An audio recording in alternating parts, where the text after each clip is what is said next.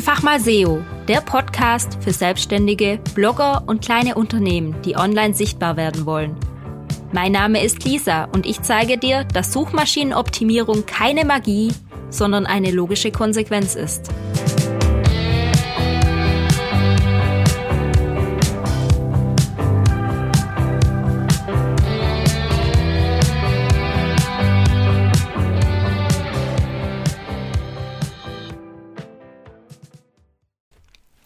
Hallo und herzlich willkommen zu meiner neuen Podcast-Folge. Heute möchte ich mit dir über 10 SEO-Fehler reden, die Blogger gerne machen. Wie du vielleicht weißt, bin ich selber ein Blogger seit rund sechs Jahren und den ein oder anderen Fehler habe ich natürlich auch schon selber gemacht. Auch bei anderen Bloggern sehe ich immer mal wieder so kleine Fehler und möchte einfach mit dir darüber reden, damit du selber nicht in dieses Fettnäpfchen treten musst. Oder falls du diese Fehler schon machst, dass du sie auch beheben kannst. Fangen wir an mit Fehler Nummer 1.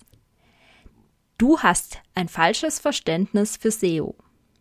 Meiner Meinung nach der wichtigste Punkt auf dieser Liste, weil wenn du ein falsches Verständnis für SEO hast, dann kannst du auch gar keine guten Ergebnisse erzielen, weil du ja immer an den falschen Stellschrauben drehst und somit auch nicht effektives SEO machst. Tatsächlich war das bei mir auch lange so und irgendwann habe ich mich dann damit beschäftigt, was kann ich tun, damit ich sichtbarer werde, habe mich etwas eingelesen, habe Ratgeber gelesen, Blogs, habe Podcasts gehört, YouTube-Videos geschaut und irgendwann hat es bei mir Klick gemacht und ich habe gedacht, ja, Hätte ich mal früher das alles gewusst, dann hätte ich ganz anders ranken können. Und das empfehle ich dir auch. Wenn du dich dafür interessierst, dann schau mal bei YouTube, da gibt's ganz tolle Kanäle, es gibt ganz tolle Podcasts und eben auch Blogs und Ratgeber, die über SEO berichten und dir auch Tipps geben. Zum Beispiel findest du auf meinem Blog auch einige Ratgeber zum Thema SEO die dich dabei unterstützen. Und zwar auf einem Low-Level-Niveau, so dass auch jeder Anfänger versteht, was ich meine. Genau. Fehler Nummer zwei. Du fokussierst dich zu sehr auf Keywords. Und das hängt auch schon mit Fehler Nummer eins zusammen, denn viele Blogger glauben, dass SEO eigentlich nur aus Keywords besteht oder irgendwas mit Keywords zu tun haben. Die machen sich eine Keyword-Recherche, eine Keyword-Liste und ballern die Keywords in den Text rein. Das war's dann auch oft schon und man sagt, ja gut, ich habe SEO gemacht, die Keywords sind drinne. Spaß macht das eigentlich nicht so wirklich. Man weiß nicht wirklich, wofür man das tut und Ergebnisse sieht man auch keine großartigen. Aber man hat SEO gemacht und SEO ist für viele dann auch so ein notwendiges Übel also einfach eine Keyword-Recherche zu machen. Und da kann ich dich etwas beruhigen. Google ist nämlich mittlerweile so schlau, dass Google Zusammenhänge und Relevanz erkennen kann. Das merke ich zum Beispiel auch an meinem Blog, denn ich ranke zum Beispiel auch für Keywords, die ich wortwörtlich so nie reingeschrieben habe. Das heißt im Umkehrschluss aber auch, dass du dir nicht Gedanken drüber machen musst, ob du jetzt bei deinem Keyword die Einzahl oder die Mehrzahl schreibst, sondern Google versteht es. Bei den Geschenkideen rankt natürlich bei mir auch die Geschenkidee selbst oder Geschenke allein. Also es gibt da verschiedene Kombinationen und da Google mittlerweile Zusammenhänge und die Relevanz erkennen kann, ähm, muss es nur zum Thema passend sein, um auch bei anderen Keywords mitzuranken. Natürlich solltest du dir ein Hauptthema suchen, über das du schreibst und da dann auch eine klare Linie durchziehen. Aber alles, was zu diesem Hauptthema gehört, kann auch mitranken. Also hier ein kleiner Lösungsansatz. Überleg dir ein Thema, über das du bloggen möchtest und mach so eine kleine Mindmap dazu und eventuell auch eine kurze Recherche, zum Beispiel indem du dieses Thema einfach mal googelst.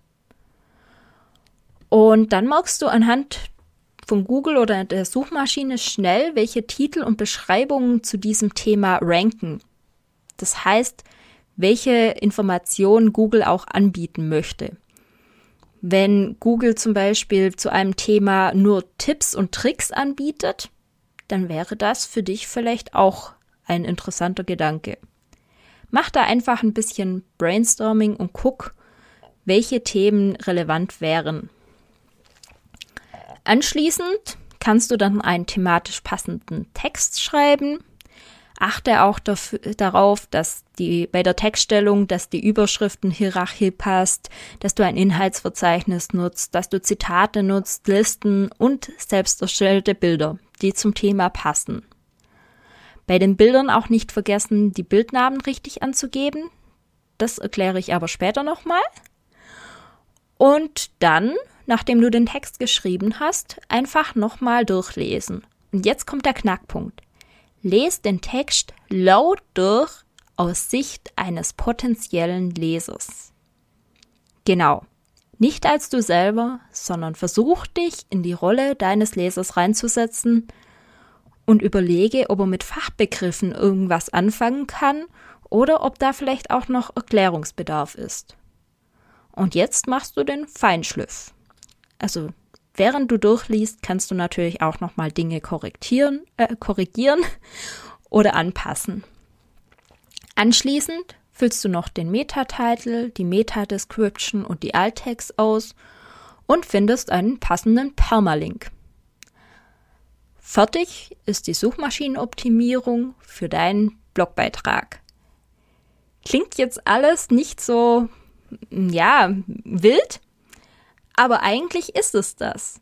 Also du brauchst da keine ähm, riesigen Keyword-Listen dafür, sondern musst eigentlich einfach nur guten Content, der zu einem Thema passt, schreiben.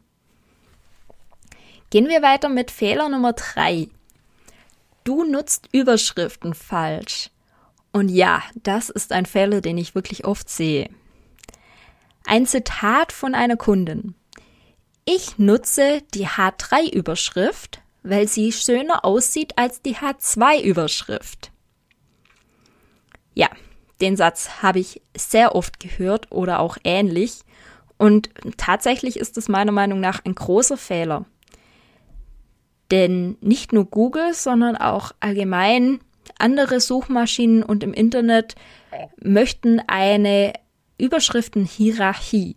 Das heißt, dass es ähm, oben die H1 gibt, dann gibt es als nächstes die H2, darunter liegen die H3 und die H4 dann und so weiter. Ich glaube, das geht bis zur H7 oder H8 runter. Die H1 darf pro Seite nur einmal verwendet werden und in den allermeisten Fällen ist das der Beitragstitel von deinem Blogbeitrag. Unterhalb der H1 kannst du dann hierarchisch die H2 anordnen. Wenn du denkst, dass es unterhalb der H2 noch Themen gibt, die zu H2 passen, aber eben darunter liegen, dann kannst du auch natürlich hierarchisch darunter eine H3 und danach eine H4 benutzen.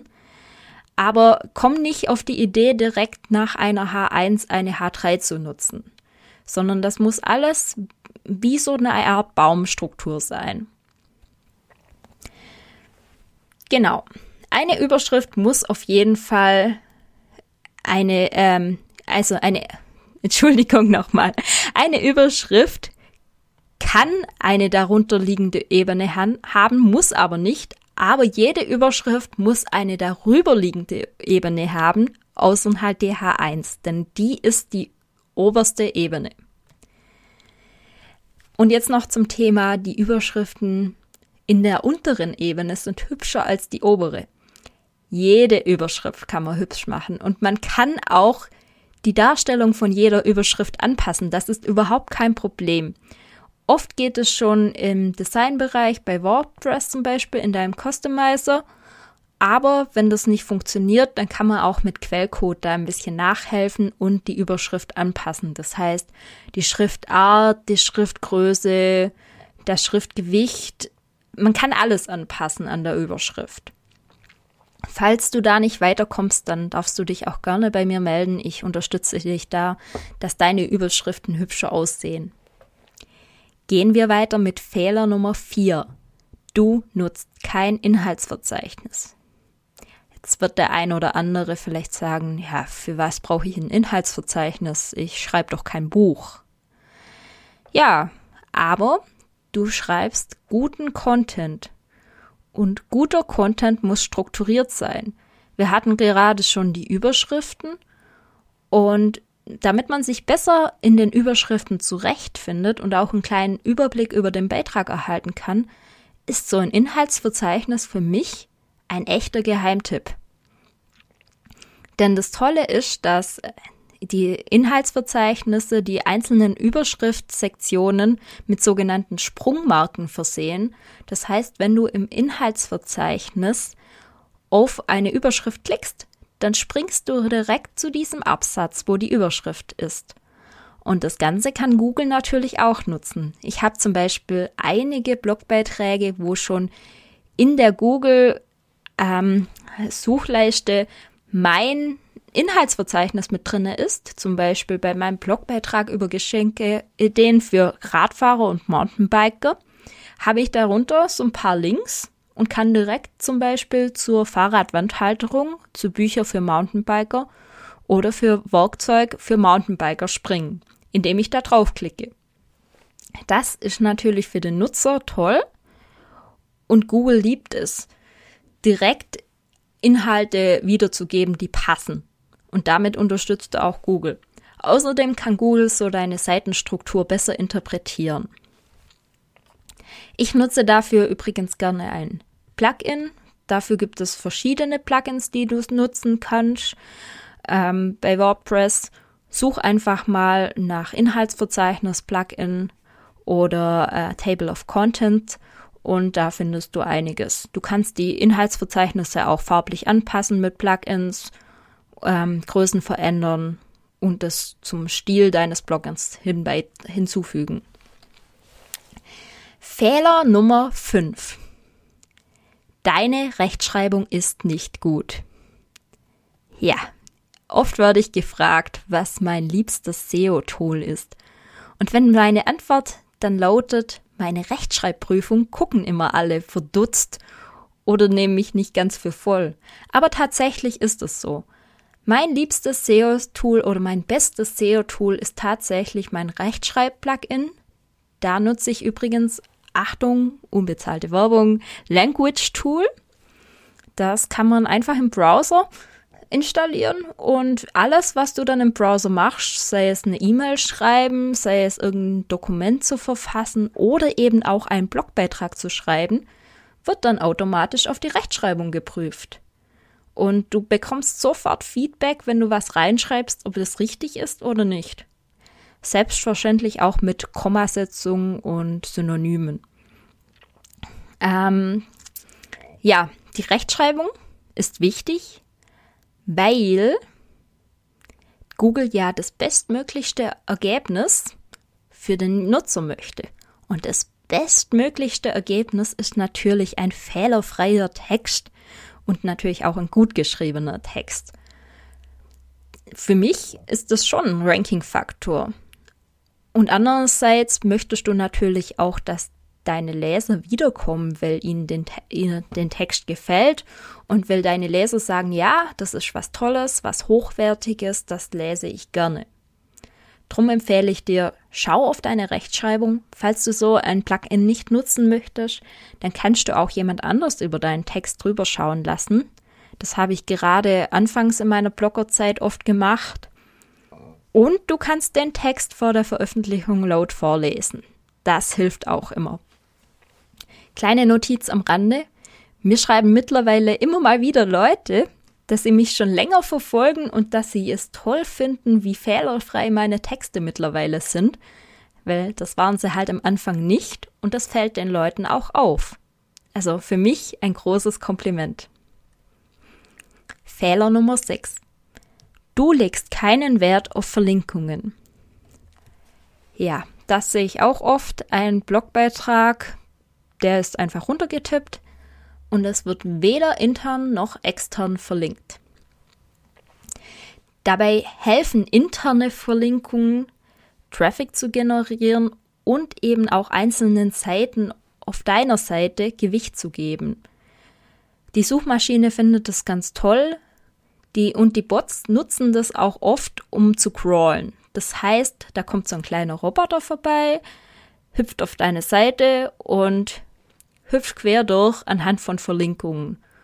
Und so sieht eine Suchmaschine zum Beispiel dann auch, welche Seiten es gibt, ob es neue Seiten gibt und wie wichtig diese Seiten für dich sind. Ähnlich ist es auch mit externen Verlinkungen. Wenn eine Suchmaschine erkennt, dass eine Seite immer wieder extern verlinkt wird, dann scheint die ja relevant zu sein. Das ist so eine Art Vertrauensbeweis. Du kennst es auch aus guten Fachbüchern, dass Quellen aufgeführt werden. Und wenn da Quellen aufgeführt werden, dann ist das schon ein Vertrauensbeweis oder eben auch ein Zeichen für einen hochwertigen Content. Darum versuche pro Blogbeitrag mindestens zwei bis drei interne Verlinkungen, die natürlich passend sein sollten, sowie zwei bis drei externe Verlinkungen zu finden. Achte darauf, dass die Verlinkungen hochwertig sind, dass die Webseiten sicher sind, dass sie zum Thema passen und achte auch auf einen guten Linktext. Das heißt, nicht einfach nur auf hier verlinken, sondern das sollte schon im Zusammenhang stehen.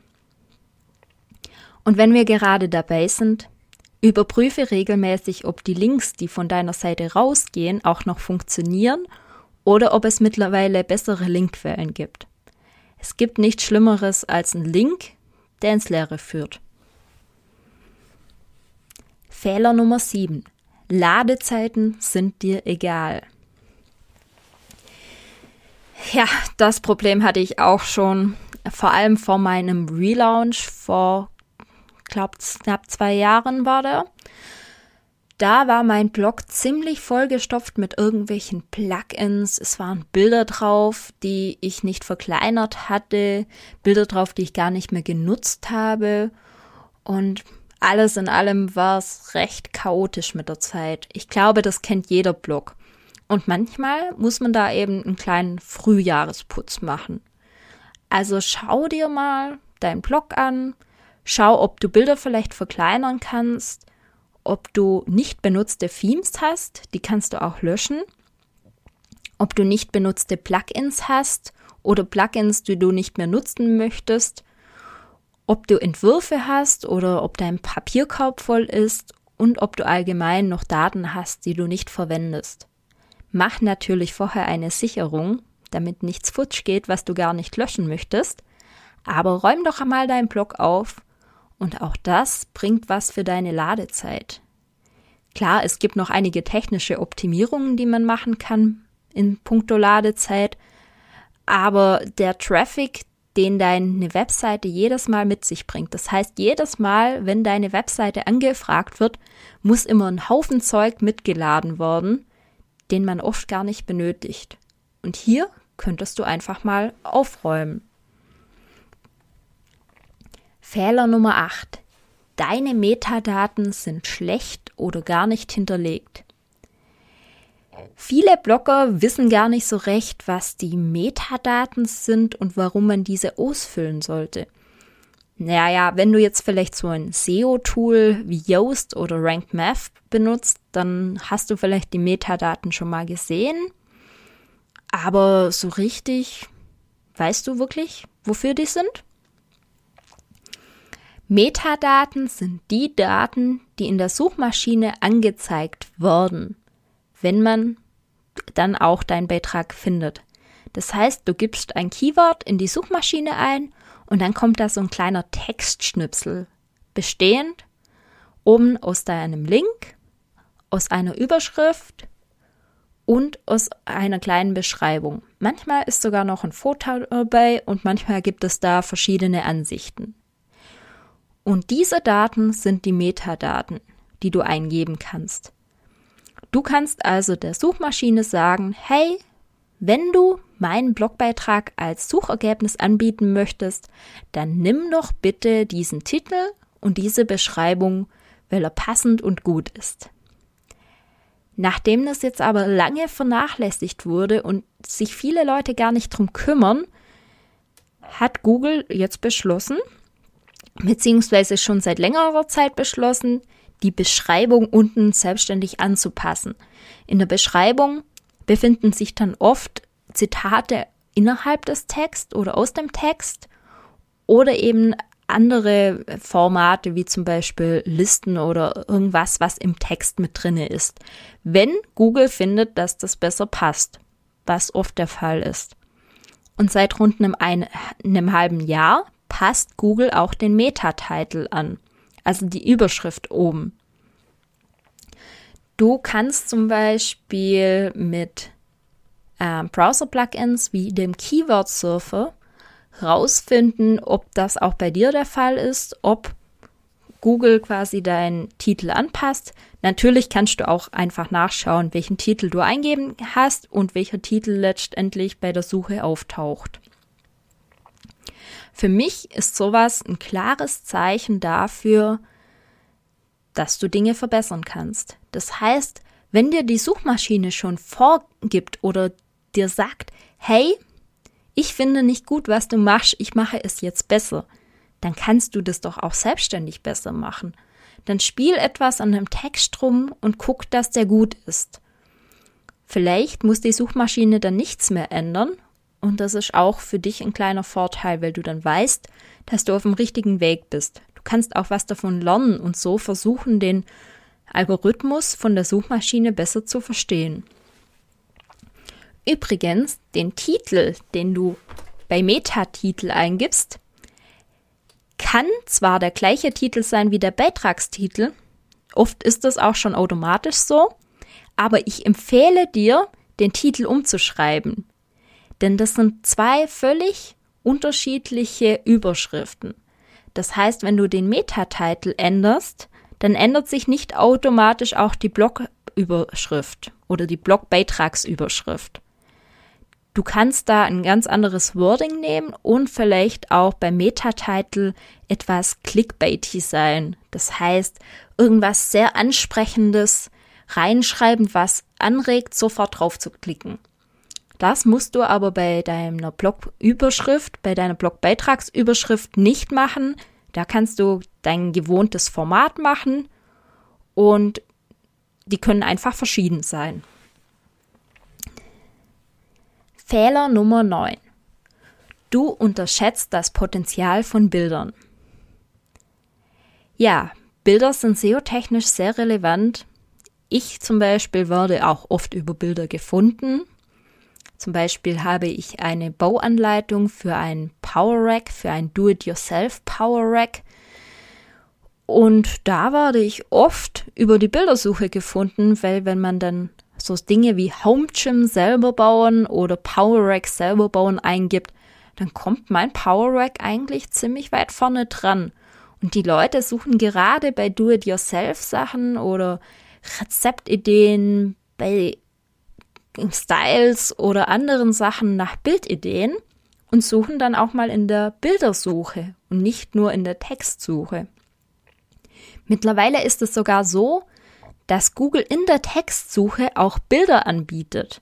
Das heißt, die ersten paar besten Bilder werden oft auch schon in der Textsuche oben mit angezeigt.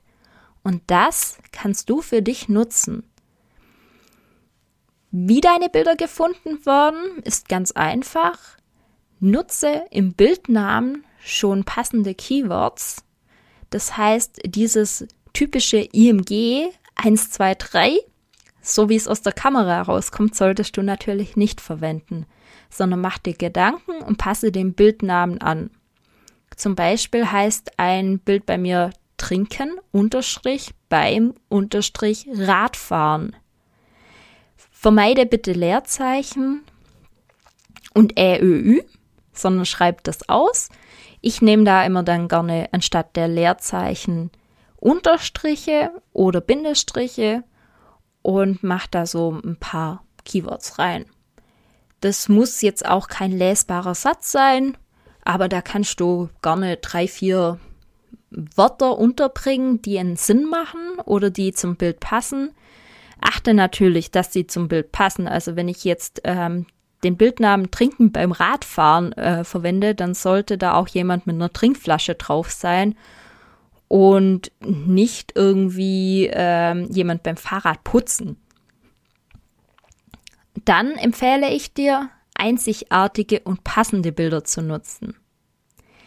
Ja, das ist auch so ein Punkt. Viele greifen gerne auf Stockfotos zurück. Klar, das ist einfach. Die Bilder sind relativ gut und es gibt auch mittlerweile viele passende Bilder.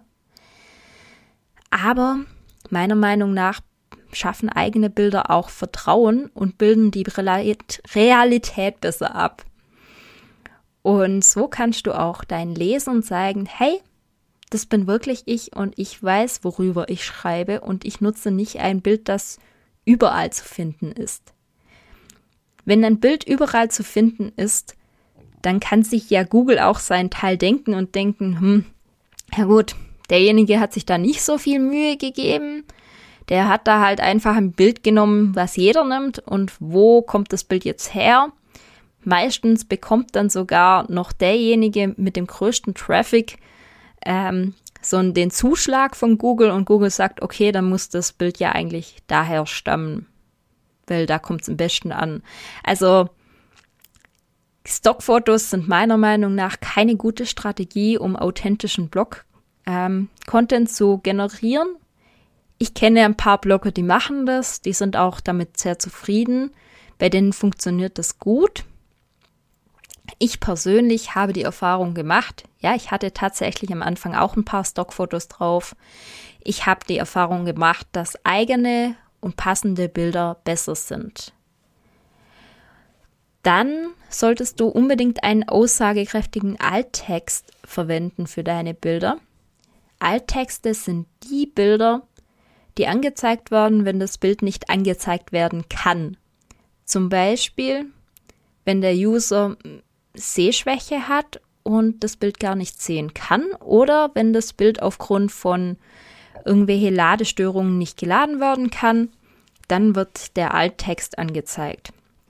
Der Alttext sollte das Bild beschreiben und zwar im Idealfall in einem korrekten deutschen Satz darf aber auch gerne Keywords enthalten. Das heißt, gehen wir wieder zurück zum Trinken beim Radfahren-Bild. Hier könnte ich zum Beispiel schreiben, Radfahrerin trinkt aus einer Trinkflasche. Das wäre passend. Die Suchmaschine weiß auch ein bisschen, worum es geht auf dem Bild und die Suchmaschine kann das gut zuordnen. Außerdem können Leser, die das jetzt nicht sehen können, aus verschiedenen Gründen trotzdem erkennen, worum es bei dem Bild geht und das auch richtig einordnen. Und das finden Suchmaschinen natürlich auch wieder toll, wenn man den Content so gestaltet, dass er für jeden zugänglich ist. Außerdem empfehle ich dir, deine Bildgröße zu minimieren, bevor du sie hochlädst. Mittlerweile werden viele Blogbeiträge bloß noch mobil gelesen und selbst wenn am Desktop ist so eine Minimierung von Bildern gar nichts Schlechtes, denn du müsstest sie wirklich richtig groß machen oder ausdrucken, dass du dann bei minimierten Bildern auch ähm, den Verlust siehst. Darum empfehle ich dir, die Bilder vorher zu verkleinern. Das kannst du zum Beispiel schon bei der Fotobearbeitung machen. Ich habe das früher schon beim Export aus Lightroom rausgemacht. Oder du nutzt äh, WordPress-Plugins, die beim Hochladen schon deine Bilder automatisch verkleinern. Ich nutze da zum Beispiel das Plugin Imagify.